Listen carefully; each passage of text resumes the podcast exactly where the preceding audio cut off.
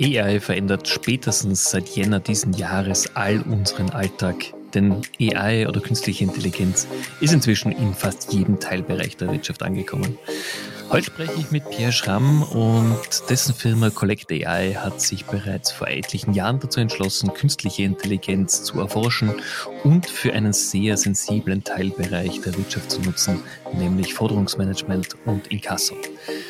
Wie man also mit und dank AI Kunden besser ansprechen kann, Zahlungsstörungen vermeiden und was das ganze Thema auch noch mit Innovation zu tun hat, darüber sprechen wir heute in der Amazing People Podcast Folge. Viel Spaß! Willkommen im Amazing People Podcast. Hier triffst du auf Vorbilder, Vordenker und Macher im Gespräch mit Stefan Grad. Ja, freut mich wahnsinnig, dass wir heute hier im Amazing People Podcast plaudern. Bitte stell dich doch mal unseren Zuhörern ganz kurz vor. Wer bist du, was machst du und äh, ja, wie verbringst du deine Zeit untertags? ja, hallo Stefan, ich, äh, vielen lieben Dank für die Einladung. Mein Name ist äh, Pierre Schramm, ich bin hier bei Collect AI CRO, Chief Revenue Officer, verantworte die wunderbaren Themen, die alle mit mit äh, Revenue-Generierung zu tun haben, vom Marketing, Sales, Customer Success. Bin hier tatsächlich seit äh, sechs Monaten, also eigentlich noch ganz mhm. frisch in der doch inzwischen sechsjährigen Unternehmensgeschichte von Collect AI.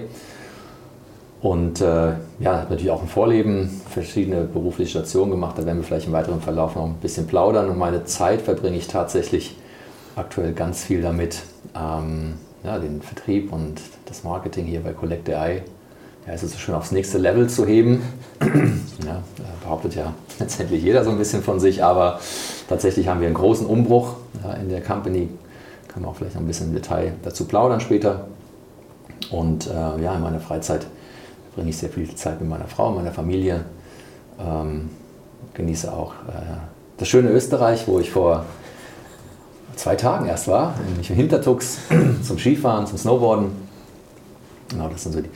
Und äh, ja, ansonsten versuche ich einfach äh, jeden Tag ähm, zum besten Tag zu machen. Das ist ein, ein sehr schönes Vorhaben. Gelingt es dir auch? In Oder wie bist du jemand, der auch mal mit schlechten Tagen umgeht? Es gibt natürlich auch Tage, die sind vielleicht nicht so gut wie die, wie die anderen Tage, wobei das immer eine reine Interpretationssache ist. Aber ich habe ähm, von John Strzelecki, die der eine oder andere wird das kennen. Es gibt ähm, Big Five of Life. Ja, und da gibt es eine wunderschöne Affirmation, lebe jeden Tag so, dass es, ein, dass, dass es Potenzial hat, ein Museumstag zu werden, dass du eines Tages, wenn du deine persönliche Bilanz ziehst, auf jeden Tag zurückschaust und sagen kannst, ja, das war ein guter Museumstag. Mhm. Und unter der Prämisse tatsächlich versuche ich auch ähm, mein Leben selbst zu gestalten. Es gibt Tage, da gelingt mir das exzellent und dann gibt es natürlich Tage, da muss ich mich auch ein bisschen zu diesem Ziel hin motivieren. Ich glaube, gerade zum Thema Motivation und auch Selbstorganisation kommen wir später noch. Lass uns mal mit dem beruflichen Thema starten, Collect AI. Ihr habt natürlich mit, dem, mit der Abkürzung AI im Wortlaut schon quasi die, die Grundanforderung aktuell für ein erfolgreiches Unternehmen gesetzt. Wir haben gehört, vor einigen Wochen haben mehrere Unternehmen in Amerika ihre, ihre Bezeichnungen mit AI versüßt. Und daraufhin haben sich die Börsenwerte verzehnfacht. Erzähl doch mal ganz kurz, was macht ihr mit Collect AI? Ihr seid im Forderungsmanagement tätig als Service-Dienstleister, aber erzähl doch mal bitte du, was ihr tatsächlich macht.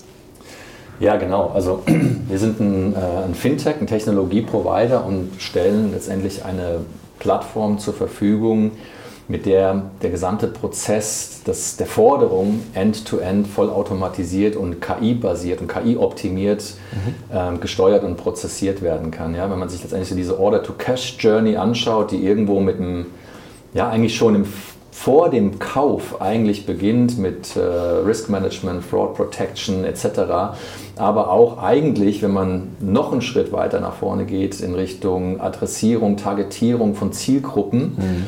ähm, da kann man auf dieser Journey natürlich eine ganze Menge von ähm, nützlichen Dingen äh, anstellen, die basierend auf KI wir nennen das gerne Uplift, äh, nochmal ganzen, ja, noch, mal eine ganze Schippe effektiver und ergebniswirksamer werden. Ähm, wir sprechen hier von der Hebelwirkung. ähm, als man das eben mit vielleicht sehr linearen, nicht KI-optimierten Systemen machen kann. Und das, ja, das, äh, ich weiß gar nicht, ob den Gründern von Collect AI das damals schon so klar war, als sie sich gedacht haben, wie könnte man denn so eine Firma nennen? Collect Artificial Intelligence. Mhm. Ähm, ja, aber tatsächlich ist das, ähm, ist das nicht heute ein absoluter USP. Wir sind, bei uns hat sich der Unternehmenswert noch nicht ganz verzehnfacht. Wir arbeiten dran. Aber ja, es ist definitiv äh, kein negativer Impact, äh, Artificial Intelligence im Unternehmensnamen zu führen. Das kann, kann ich mir vorstellen. Jetzt, wie viele ja wissen, ich komme ja selber aus dem Risikomanagement, Forderungsmanagement-Bereich und für Außenstehende ist das immer ein sehr trockenes Thema. Muss man zugeben, war es bis dato oder für, bis vor vielen Jahren war es tatsächlich ein sehr, sehr trockenes Thema, aber eines, das in der Customer Journey für jede Marke, jedes Unternehmen wahnsinnig wichtig ist. Ja. Und natürlich ist es nicht so sexy wie die neueste Influencer-Marketing-Kampagne oder ein Rebranding eines Logos, wo, wo sich viele Energien dann hineinsetzen, aber in den Prozessen, in den Strukturen eines Unternehmens und um den Cashflow, der jetzt gerade wieder auch dank Krise wieder enormen Fokus bekommen hat, zu optimieren, muss ich meine Prozesse automatisieren und im Griff haben. Wie ist euer Ansatz dazu, genau diesen quasi unsexy Bereich den Unternehmen nahezubringen und zu zeigen, wie wichtig es eigentlich ist, im Alltag Prozesse hier zu optimieren? Ja, also im Endeffekt hast du so ein bisschen die Antwort vorweggenommen. ähm, natürlich ist einmal, wenn wir von Order to Cash und Forderungsmanagement-Prozesse sprechen, das ist jetzt ähm, nicht the most sexiest thing uh, in the world. Ähm, tatsächlich haben wir aber einen sehr stark value-orientierten mhm. Vertriebsansatz natürlich auch hier an der Stelle. Ja. Du hast gerade schon das, äh, eines der, äh, der wesentlichen ähm, der wesentlichen Metriken, also Cashflow, ähm, angeteasert. Das sind natürlich die, die, die Punkte, an, an denen unsere Plattform, und hier muss man offen gestanden sagen, die KI ist ja ein Mittel zum Zweck, letztendlich den Cashflow zu optimieren, den Cashflow zu beschleunigen, ähm, die Liquidität äh, im Unternehmen planbarer zu machen, ja, Forderungsausfälle oder Zahlungsstörungen zu vermeiden. Man könnte auch letztendlich sagen, die Collect AI ist heute sowas wie eine Debt Collection Prevention AI. Ja? Versuchen eigentlich, dass wir möglichst wenig Forderungen in, den, in die geschäftskritische Phase eines Inkasso-Verfahrens äh, reinkommen. Wenn man das, wir haben gerade über die Value Chain gesprochen, wenn man das ein Stück weiter ähm, denkt, dann kann man eigentlich auch sagen, dass sich die Collect AI in Richtung einer Dunning Prevention AI hin entwickelt. Das heißt eigentlich, in unserer perfekten Welt, und das ist auch letztendlich der Zweck unserer Existenz, äh, werden sämtliche Forderungen im Rahmen der Fälligkeit beglichen. Ja. Heißt für, den, für unsere Kunden am Ende des Tages bessere Planbarkeit im Cashflow, bessere Planbarkeit in der Liquidität, für die Finanzmanager deutlich weniger Sorgen, ja, was die Finanzierung der Company anbelangt. Ähm, wir haben aber auf der anderen Seite natürlich, äh, wenn man mal auf die auf die Kostenseite schaut, durch die Automatisierung, ja, auch uns, durch unsere Plattform wird auch ein Stück weit ähm, werden Geschäftsprozesse auch rationalisiert. Das ist, ja, das ist Teil, Teil, mhm. Teil des Games. Ja, da, ähm, und, und du hast es auch gerade schon kurz äh, angeteasert, durch die veränderten ökonomischen Rahmenbedingungen, wirtschaftlichen Rahmenbedingungen. Inflation auf der einen Seite, auf der anderen Seite steigen die Zinsen, also Geld bekommt heute auf einmal wieder einen Wert ähm, haben wir natürlich auch einen extrem hohen Impact auf die Total Cost of Ownership, auf die Capital Costs. Ähm, ja, und es ist äh, für Unternehmen heute natürlich deutlich schwieriger, ähm, Geld, das sie nicht haben, zu finanzieren, weil es teurer geworden ist. Mhm. Äh, und auf der anderen Seite eine Forderung, je länger eine Forderung äh, offen und unbeglichen ist, umso, ja, umso tatsächlich ist der, geringer ist der eigentliche Wert, der Geldwert, den das Unternehmen damit realisiert. Und da haben wir, glaube ich, im Moment einfach eine richtig gute Lösung. Die hat schon, war schon vorher richtig gut, aber jetzt kommen halt eben zwei Dinge zusammen. Auf der einen Seite der Technologietrend in die nächste ähm, digitale äh, Evolutionsstufe, durch die, mhm. sehr stark durch, die, durch das Aufkommen von intelligenten oder künstlichen Intelligenzsystemen geprägt und auf der anderen Seite halt eben auch durch konjunkturelle ähm, gesamtwirtschaftliche Rahmenbedingungen. Absolut. Das Thema personalisierte Ansprache, was ja ganz am Anfang der Prozesskette beginnt, noch, also wahrscheinlich noch weit bevor eine, eine Zahlungsstörung überhaupt eintritt, sondern aber auch das Thema, was ist, wenn tatsächlich mal was passiert und ein Kunde eine Rechnung übersieht etc. Viele Unternehmen sind immer noch sehr vorsichtig, Mahnungen rauszuschicken, an Inkassobüros zu übergeben, weil man Angst hat, den Kunden, man möchte ihn ja nicht verschrecken, man möchte ihm ja nichts Böses tun. Ich, ich sehe das bei mir ganz privat. Äh, ich habe tatsächlich jetzt mal eine Rechnung eines Handwerkers übersehen. Wirklich übersehen tatsächlich und drei Monate liegen gelassen und ich treffe ihn abends im Wirtshaus und er sagt, du, es ist mir eh peinlich, aber äh, da ist eine Rechnung offen. Und ich sage, schick mir irgendwas, schick mir eine Zahlungserinnerung, Mahnung. Du hast ja tolle Arbeit geleistet, du sollst auch dein Geld dafür bekommen, aber ich habe es einfach übersehen. Warum aus deiner Meinung nach ist es bei vielen Unternehmen immer noch so, gerade im Mittelstand, dass man diesen, diesen Schritt nicht gehen möchte und ich kann ja mit persönlicher Ansprache, mit individueller Ansprache das heutzutage auch sehr nett machen, weil ich will den, denjenigen, der das Geld äh, schuldet, ja nicht verschrecken, weil ja. vielleicht ist ja wirklich was passiert, untergegangen. Ich will ja nicht gleich mit der Keule oder Russland in Kasse drohen. Also. Ja, ja. Ja, die, also auch hier die, die Antwort auf diese Frage ist ein bisschen, die muss ein bisschen differenzieren. Ähm, also es gibt nur einen ganz wenigen, einen ganz geringen Anteil an Menschen, die ihre Rechnungen vorsätzlich nicht bezahlen. Mhm. Also bei den, beim Gros der Kunden oder Schuldner, wie sie in dem Fall heißen, ähm, ist es eher tatsächlich wie in dem von dir skizzierten Fall, dass man eine Rechnung übersehen hat oder eine Rechnung vielleicht auch mal nicht zugestellt wurde, weil ne, vielleicht bist du gerade umgezogen mhm. und der Nachsendeantrag hat irgendwie nicht funktioniert. Das ist übrigens ein ganz großes Dilemma in, der, in, in ganz vielen Branchen, halt eben auch die Datenqualität. Ja. Ähm, Gibt es ein paar fantastische Studien auch aus der Versicherungsindustrie ja, und ähm, so. Aber das ist ein ganz anderes Thema. Ähm, so, und der besagten Fall, den du gerade skizziert hast, äh, der, der, der ist so idealtypisch eigentlich für Industrien, die noch nicht oder für Branchen, die noch nicht so ganzheitlich digitalisiert sind. Mhm. Im E-Commerce haben wir zumindest in der subjektiven Wahrnehmung einen sehr, sehr hohen Digitalisierungsgrad. De facto, wenn man da mal drauf schaut, so hoch ist der gar nicht. Es gibt noch ganz viele Unternehmen, die Lastschriftverfahren anbieten oder Selbstzahler, selbst in den, ja, wir hatten ja eingangs mal das Gespräch im Warm-up äh, Richtung Verlage, ja, gibt es einen ganz hohen Anteil der Abonnenten sind Selbstzahler. Ja, so. Das heißt, da sind wir ganz weit weg von einem voll digitalisierten Order-to-Cash-Prozess und das ist die erste, der, der, ähm, der, erste Reason why, warum dir das passieren kann oder warum das überhaupt äh, Kunden passieren kann, was man Rechnung übersieht. Ähm, dann gibt es einen zweiten Effekt, das ist tatsächlich eine temporäre, temporär bedingte Zahlungsschwäche, ähm, äh, also dass man mhm. beispielsweise man hat eine außergewöhnliche finanzielle Belastung gehabt oder man ist äh, vielleicht äh, kurzfristig erwerbslos geworden und muss halt eben eine gewisse Zeit überbrücken. Mhm. Und äh, du hast das Thema intelligente und freundliche äh, Mahnung oder äh, Mahnungskommunikation angesprochen. Es ist ja nicht nur die Kommunikation, also wie spreche ich mit demjenigen, sondern wie adressiere ich den? Ja, also wie erreiche ich den, über welchen Kanal? Mhm. Ähm, wenn ich jetzt mal überlege, meine Tochter, die wird man wahrscheinlich eher mit, einem, mit einer Kommunikation vielleicht eher abends um 22 Uhr per WhatsApp oder SMS erreichen. Während hingegen man wahrscheinlich meinen Eltern besser einen Brief schickt. Ja, so.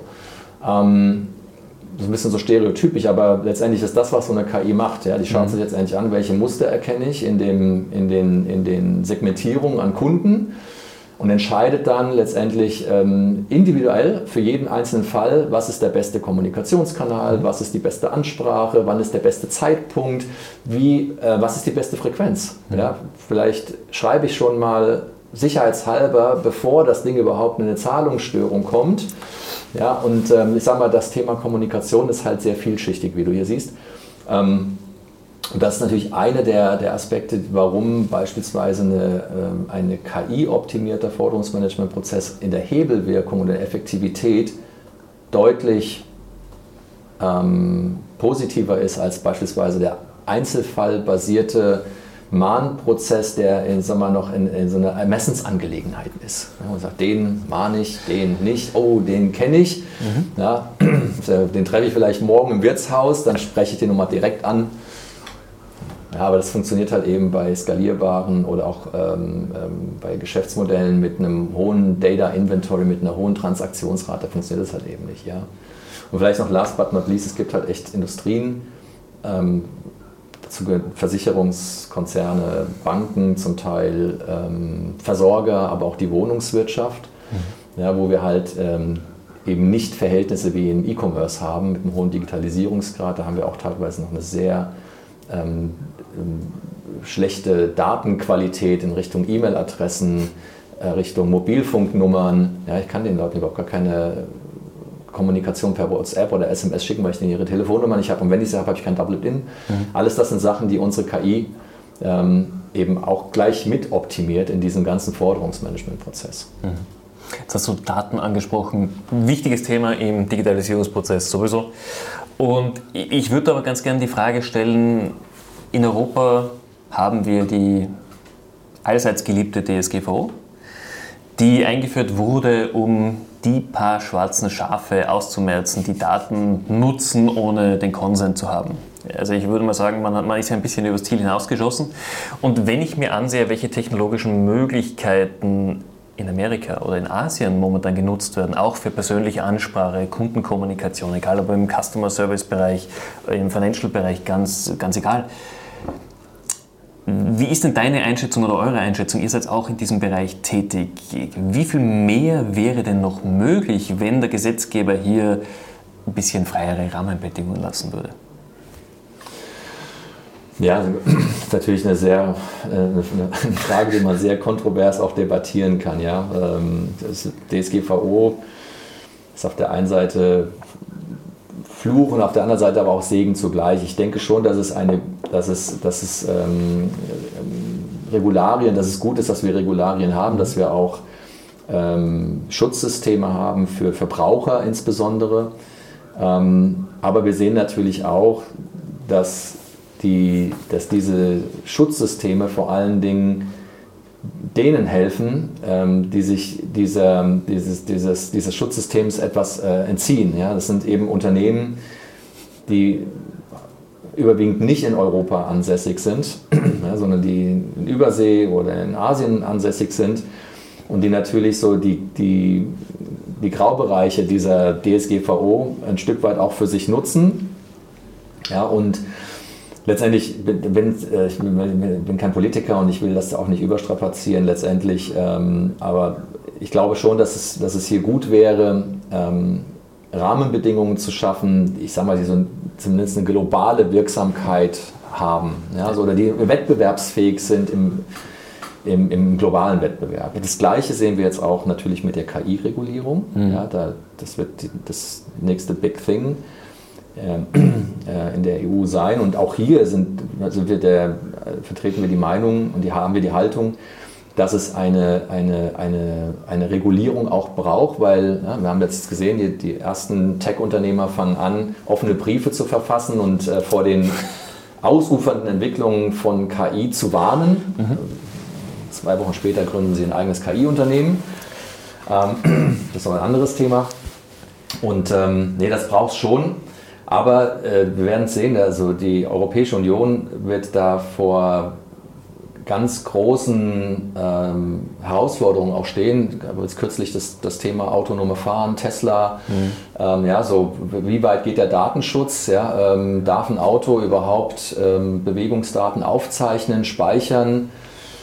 Also werden noch einige Themen auf uns zukommen. Und ähm, ja, und wir als Unternehmer haben natürlich die große Hoffnung, dass dass mit der KI-Regulierung, äh, dass wir hier eine bessere Wettbewerbssituation wieder vorfinden als mit der DSGVO-Regulierung. Ich bin gespannt. Also ich, ich, ich, ich, muss sagen, meine, meine, meine positive Einschätzung dazu ist gerade in diesem jungen Bereich KI braucht man ein bisschen dieses, dieses Chaos am Anfang, damit sich neue Wege, neue Anwendungsbereiche herausentwickeln. Auf der anderen Seite ist das genau aber die Zeit, wo einfach sehr viel Unfug betrieben werden kann, ähm, sehr viel Missbrauch auch schon eingebaut werden kann. Wir sehen es ja jetzt schon, was möglich ist tatsächlich. Auch ohne viel IT-Know-how kann ich mit KI ähm, sehr viele Themen machen, die schwierig sind im, im Umfeld. Und ich glaube, irgendeinen Weg braucht, aber es sollte hier eine, eine globale Lösung geben, weil ansonsten Europa einfach ein bisschen in, den, in das Hinterhalt Absolut. kommen kann. Also das ist, äh, das ist so, wenn ich, äh, wenn ich da äh, Appell Richtung Europa oder, oder Bundesregierung tatsächlich schicken darf, dann ist es äh, alles daran zu setzen, möglichst viele Partner auf globaler Ebene zu finden, die bei einer Regulierung von KI mitmachen ja, und für die, die gleichen Statuten gelten. Ja, Absolut. So, ansonsten, es ist immer, ja, also KI, das ist, das ist nicht einfach so eine Erscheinung, ja, so, sondern das ist etwas, was die, die, die, die, die Welt in Zukunft maßgeblich beeinflussen und prägen wird. Ja. Ähm, KI wird sich quasi über alles drüberlegen, ob es das autonome Fahren ist, ob es äh, Industrieproduktion ist, ob es ähm, Journalismus ist, etc. Überall werden wir, ähm, werden, wir, werden wir intelligente, künstliche intelligente Systeme und Informationssysteme und Entscheidungssysteme vorfinden. Hm. Ähm, das geht nach meinem Dafürhalten deutlich weiter als die Regularien, wie wir sie bei der DSGVO haben. Ja, das, das ist vor allen Dingen ein ganz starkes Schutzbedürfnis. Mhm.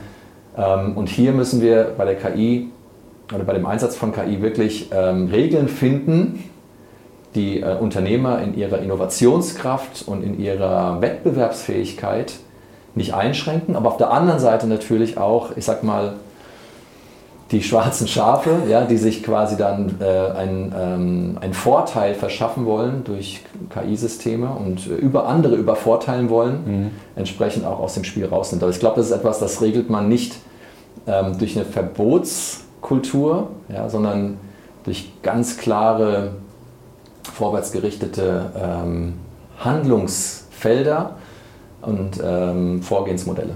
Absolut. Jetzt sind wir sehr aufs berufliche und das ganze künstliche Intelligenz-Thema eingegangen. Kommen wir mal sehr zum, zum persönlichen Thema, das ja auch uns alle betrifft jeden Tag. Wie bist denn du äh, als Privatperson organisiert? Du bist in einer Branche, die sich ebenfalls sehr schnell bewegt, wo es sehr viele neue Innovationen gibt, wo fast täglich neue Herausforderungen kommen. Du sitzt nicht nur vom Computer, du arbeitest mit Menschen, mit Mitarbeitern. Wie strukturierst du dich selber?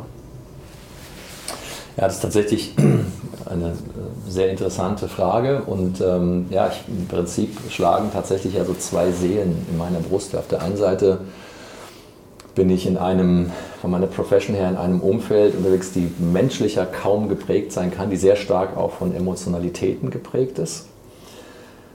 Auf der anderen Seite bin ich ein totaler Strukturierungsfreak. Ja? Also ähm, ich sehe hinter allem ein System und, ähm, und wir spielen auch in unserem Vertrieb nach einem klaren System, klare Struktur.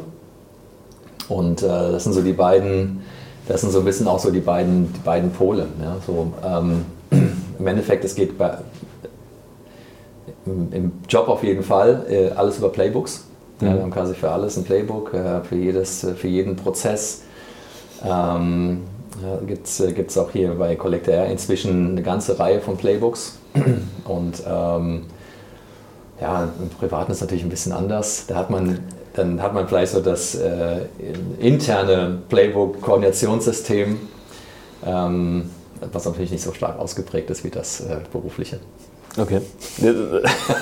Also ich, ich hoffe es nicht, dass du ja. für, für daheim für Nein, alles ein, eine Struktur hast, aber... Ich weiß in welche Richtung die Frage abzieht. Nein, so ist es nicht tatsächlich. Okay. Ist, äh, ich bin auch tatsächlich äh, privat äh, viel mehr spontaner ja, auch, äh, und, und äh, als ich das im, im, im, im, Jobumfeld bin, aber tatsächlich für mich ähm, auch hier was äh, für mich ist die Planbarkeit und die zuverlässige Planbarkeit im Sales, im Marketing, ja, das sind für mich so zwei Paradigmen und das geht halt eben nur, wenn du einen klaren Plan hast, ein klares Spielsystem. Ich mhm. habe früher äh, in der Jugend semi-professionell Fußball gespielt, ja, ähm, da habe ich sehr viel gelernt auch über, über Spielsysteme und, und über Kausalitäten. Ja, und äh, das hat sich bis heute auch in meine, in, meine, in meine Vertriebsphilosophie und in meinen beruflichen Alltag auch weiter vererbt und äh, mitgetragen. Bin auch ein, ich ganz ein äh, großer Freund von, von ähm, großen Trainern wie Jürgen Klopp, Pep Guardiola, ähm, die wirklich ähm, den Fußball ähm, radikal ja, ähm, strukturiert haben und, und die Spielsysteme ähm, perfektioniert haben und ja, so ein bisschen, muss ich ganz ehrlich sagen, bin ich auch im Vertrieb, in meinem Job so getrieben, geprägt. Was ja auch nicht, nicht schlecht ist, vor allem gerade das Wichtigste für jemanden, der im Vertrieb und Marketing ist, ist Kommunikation und auch das Netzwerk, das man sich hier aufbaut. Und was, was ich sehr spannend gefunden habe, die Zuhörer wissen das ja zum Teil, jeder unserer Gäste bekommt vorab einen kleinen Fragebogen. Und du hast tatsächlich äh, etwas ausgefüllt, was ich bewundernswert finde, nämlich wirklich bewundernswert, dass du mit Schulfreunden, die du seit ewigen Zeiten kennst, immer noch in Kontakt bist, ihr euch regelmäßig, ich glaube alle drei Monate ja. auch, auch trefft. Ja wie schafft man das? Weil du hast auch mehrere Stationen in der Karriere hinter dir. Du wirst auch, man verliert sich im Alltag ein bisschen aus den Augen. Ja. Wie schafft man es mit den Leuten in Kontakt zu bleiben, auch diese Netzwerke beizubehalten? Prioritäten setzen. Okay. Das geht nur dann, wenn das für dich eine Priorität hat. Ja? Mhm. Wenn, die, wenn diese Verbindung für dich einen hohen Stellenwert hat. Mhm. So, und äh, das ist muss man einfach so sagen. Vielleicht haben wir, das war auch Zufall oder Schicksal oder wie immer, wir haben, ähm, wir haben damals uns als Freunde, als Clique getroffen im Alter von 12, 13, 14. Ähm, und es hat damals auch keiner geglaubt von uns, dass wir bis ins, wir sind jetzt alle schon, ich bin mit der Jüngste, habe schon die, die 50er-Marke geknackt letztes Jahr. Ähm, es hätte keiner geglaubt, dass wir 35 Jahre später immer noch beim Stammtisch, mhm. äh, bei einem guten Glas Hessenblut, beim Äppler ähm, und, äh, und Handkäse mit Musik in der, in der gleichen Kneipe sitzen, wo wir schon vor 35 Jahren gesessen haben. Ich finde das wahnsinnig bewundernswert. Ich schaffe es mit zwei Freunden, ich bin ein paar Jährchen jünger als du, immer noch in Kontakt zu bleiben, aber wirklich mit der ganzen Clique keine Chance. Und für mich ist das etwas, was auch je, je, jüngere Generationen wir uns anschauen, wo das immer weniger passiert. Dieses lange Kontakt halten, schauen, dass diese Beziehungen, also diese Beziehungspflege einfach permanent am Laufen sind. Jeder hat mal schlechten Tag, schlechtes Monat, schlechtes Jahr. Und da fallen einfach viele raus aus dem Netz. Ja, ja man ist natürlich auch so ein bisschen die Zeit, ja, die Zeit, die sich mhm. auch dann ein Stück weit ändert, Digitalisierung, die ein Stück weit auch die viel Positives hat, aber natürlich auch ein Stück weit zur Entfremdung beiträgt. Ähm, Menschen, die man noch nie gesehen hat, ähm, ja, mit denen man noch nie in die Augen gesehen hat, werden auf einmal beste Freunde. Ja? Ähm, so, so und, und, und, man, hat, man kann den Wert von für sich, für jeden hat ja, hat ja Beziehung einen völlig anderen Stellenwert. Ja, für mich ist es ja, für mich ist es die Essenz des Lebens. Ja? Also das gehört, das ist, äh, wenn, ja, der Gedanke, das abzuschneiden, fände ich furchtbar. Mhm. Ja, so, und äh, beschäftige mich auch viel mit dem Wert von, von Beziehungen. Natürlich habe ich auch LinkedIn, ich habe über 5000 Follower und, und Netzwerkkontakte. Ja, mir so, wie habe ich das je, wie, wie kam es dazu, ja, wann ist das passiert? Aber ähm, ich sage mal so, was wirklich richtig zählt, sind halt eben die, die, die aufrichtigen Beziehungen. Ja. Das, mhm. die, aber das gleiche auch zu Kunden. Ich habe hab Kunden, Kollegen, ja, auch ähm, ein bekannter Podcast-Kollege von dir, Christopher Funk. Ja, wir, wir feiern jetzt, glaube ich, unser 25-jähriges Jubiläum. Ja, also vor 25 Jahren waren wir Kollegen. Heute sind wir sowas wie beste Freunde. Mhm. Ja, so, und wir treffen uns immer noch regelmäßig. Und äh, das ist auch, glaube ich, das, was, äh, was das Leben, für mich, in meinem, meinem Leben ganz wichtig ist. Familie, Freundschaften, da ziehe ich ganz viel raus für mich. Mhm. Ja, weil, ähm, und auch Team. Ja, Team, ja. das ist, ja, das ist, aber ich glaube, das liegt daran, Sales, Marketing, das, ist, das, ist, das hat viel mit Menschen zu tun. Weiß ich gar nicht. Also für mich sind, sind viele Sales-Mitarbeiter so eher der, der Lonely Wolf, die sich halt nur um ihre eigenen Themen kümmern. Natürlich Kunden, weil sie das Geld reinbringen, den Umsatz reinbringen. Aber ich finde, gerade im, im Sales findet man sehr wenige Menschen, die genau wie du sagen, es ist das Netzwerk, das wichtig ist, die, Einheit, die wichtig ist, die Familie, die natürlich wichtig ist. Ähm, ich glaube, Vertriebsmitarbeiter, die letzte Statistik, die ich gesehen habe, ist kurz nach äh, Zahnärzten jene Riege mit den höchsten Scheidungszahlen in Deutschland. Ja, das, das, kann, das kann durchaus sein. Das kann, Vertrieb ist ja auch, Vertrieb ist ja nicht gleich Vertrieb. Ja, ich glaube, wenn man Vertrieb im, im Außendienst ja, beispielsweise anschaut, gibt's noch, ist nochmal ganz anders als jetzt in unserem Umfeld. Wir sind ja im, sind im Enterprise Software as a Service Vertrieb unterwegs. Ja. Wir sind sehr, ich möchte sagen, dass, dass andere Vertriebe nicht intelligent sind, aber man, man muss ja halt sehr, sehr viel mitbringen. Ja. Man muss eben nicht nur sein Handwerkszeug, das Sales-Handwerkszeug, das ist Essentials. Ja. Das mhm. ist so, wenn du ein Auto kaufst, das keine Reifen hat. Ja.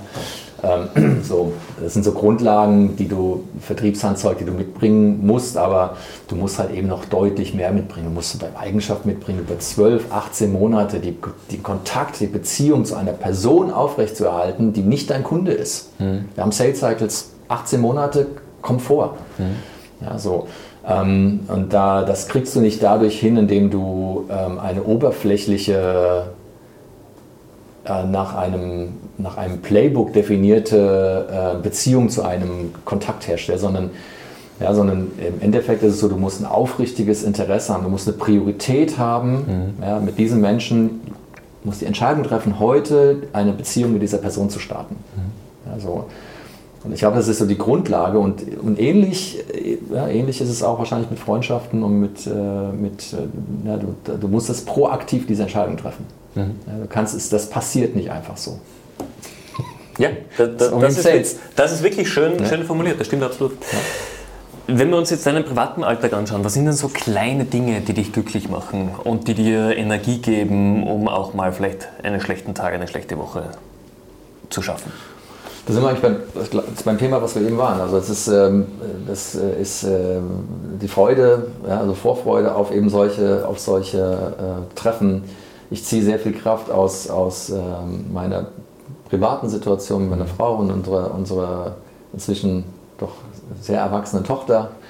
Ähm, und und äh, da, da, ziehe ich ganz viel Kraft raus. Ich auch, also die Urlaube regelmäßig, also diese kleinen Auszeiten auch mal mhm. wirklich abschalten zu können. Das ist auch das, was ich über die Jahre auch kultiviert habe. Ja, so was, was mir in meinem Anfangsjahren in verantwortungsvollen Vertriebs- und Marketingpositionen nicht so leicht gefallen, abzuschalten und auch mal das Telefon auszumachen und sagen, hey, heute ist wirklich nur Snowboard angesagt, mhm. ja, acht Stunden ab in die Berge, kein, kein Smartphone.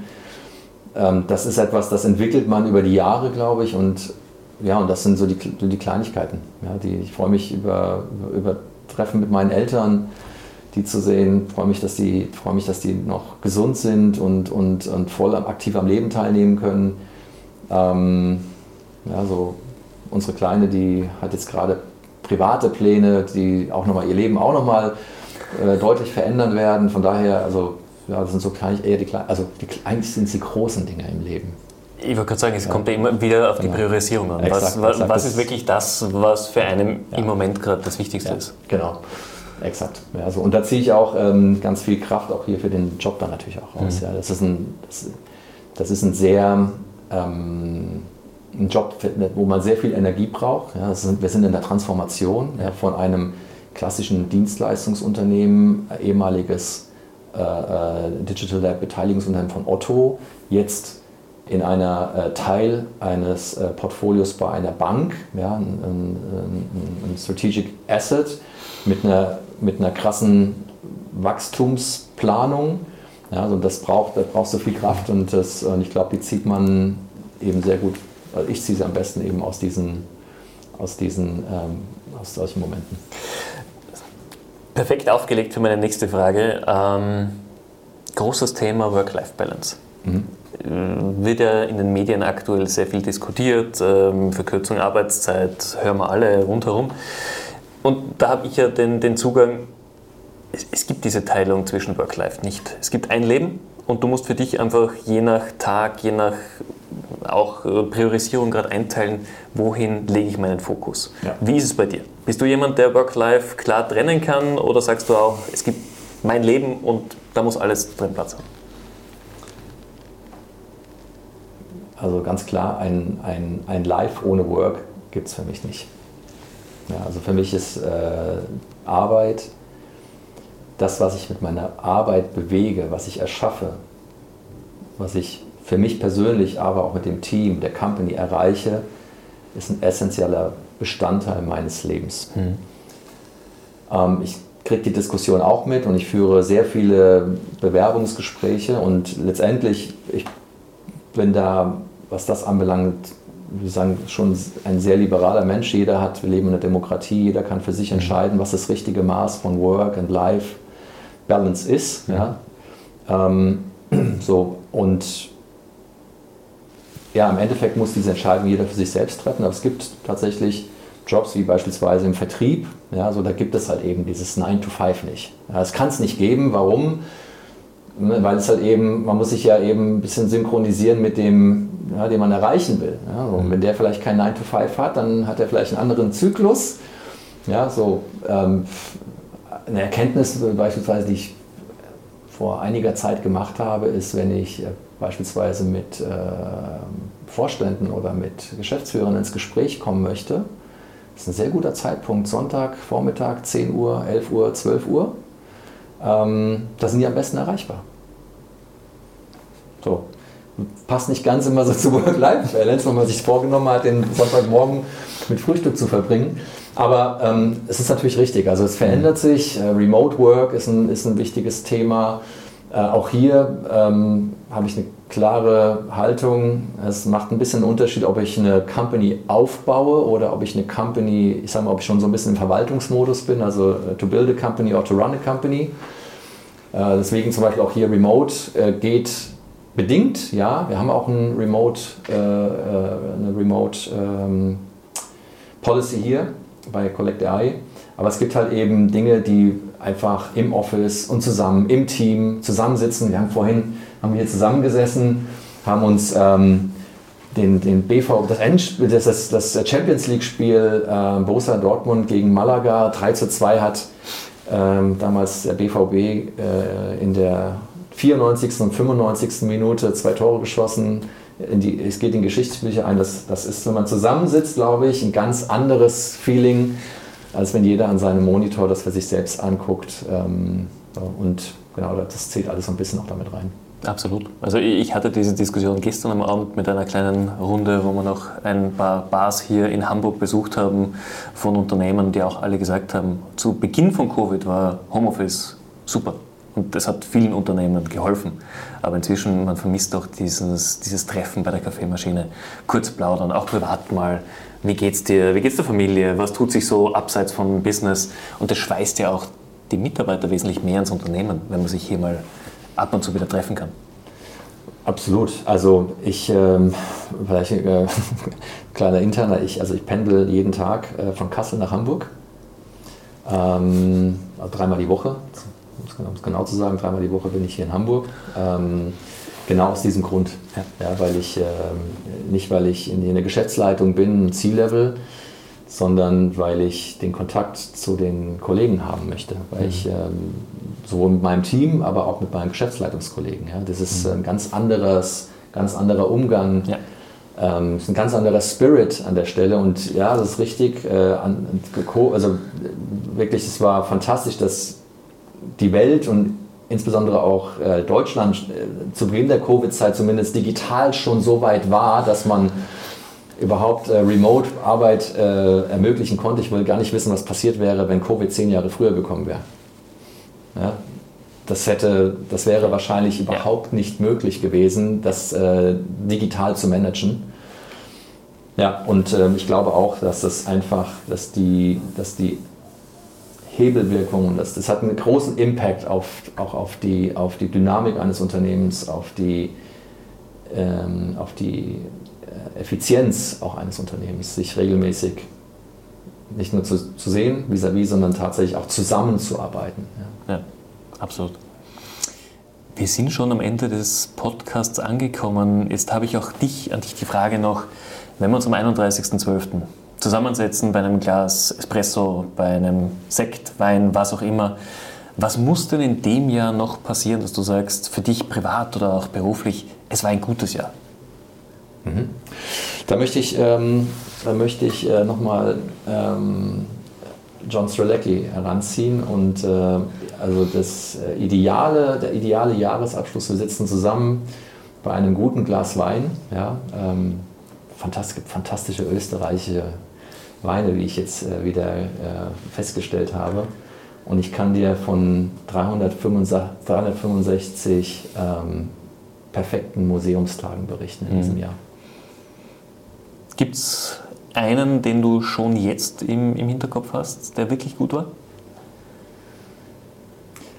Äh, wir hatten tatsächlich äh, viele, viele gute Tage schon ähm, dieses Jahr. Wir sind ähm, in der, in der, wir haben ein massives Transformationsprogramm hier bei uns. Also wir stellen den gesamten Vertrieb um, strukturell, prozessual, ähm, führen viele neue Systeme ein und äh, wir feiern wirklich jeden, jede Woche. Wir haben so, ein, wir haben so eine Routine, eine, eine Weekly-Routine und ähm, wo wir wirklich die, die Celebrations of the Week feiern. Und ich bin total überrascht und wirklich begeistert, dass das Team jede Woche neue Celebrations hat. Und äh, ja, von daher, ähm, ja, eigentlich ähm, haben wir viele gute Museumstage bisher gehabt. Das klingt nach einem guten Jahr. Pierre, vielen herzlichen Dank für deine Zeit. Hat wahnsinnig viel Spaß gemacht zu plaudern. Und ja, ich würde mich freuen, wenn wir uns Ende des Jahres nochmal hören und den Austausch nochmal nachholen, dann auf jeden Fall. ich nehme dich beim Wort. Machen wir auf jeden Fall. Danke dir. Danke dir für die Einladung. Hat viel Spaß gemacht. War super.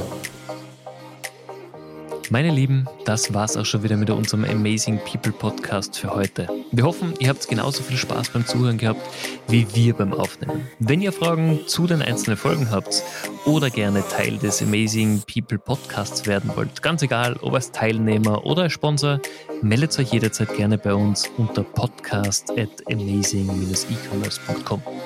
Und natürlich, wenn euch unser Format gefällt, abonniert den Amazing People Podcast bitte in eurem Streaming-Dienst des Vertrauens und empfiehlt ihn auch gerne an Freunde und Bekannte weiter. Damit können wir unsere Audience weiter aufbauen. Und in diesem Sinne freue ich mich auf euch in der nächsten Woche. Euer Stefan.